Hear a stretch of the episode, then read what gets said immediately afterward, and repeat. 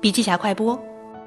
嘿，你知道吗？我过去的思维是，直播上的内容好 low 啊，怎么有这么多人看？肯定是他们太无聊了。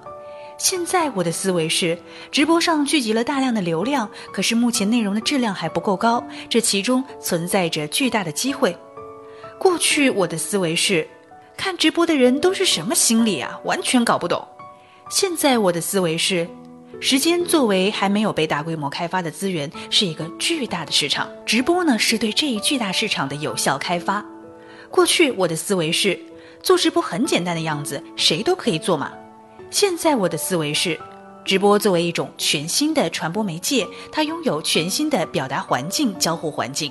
要做出好的直播，那么必须只做直播，不断打磨自己做直播的手艺，最终才能在直播领域中胜出。过去我的思维是，直播这么火，我的企业和品牌不做直播就亏大了。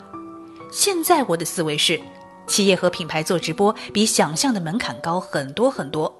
当资本和资源无法匹配时，不要贸然做直播。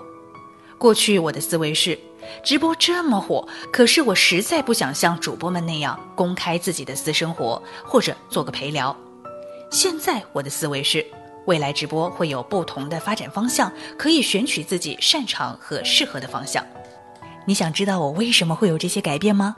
请阅读笔记侠完整版笔记还原。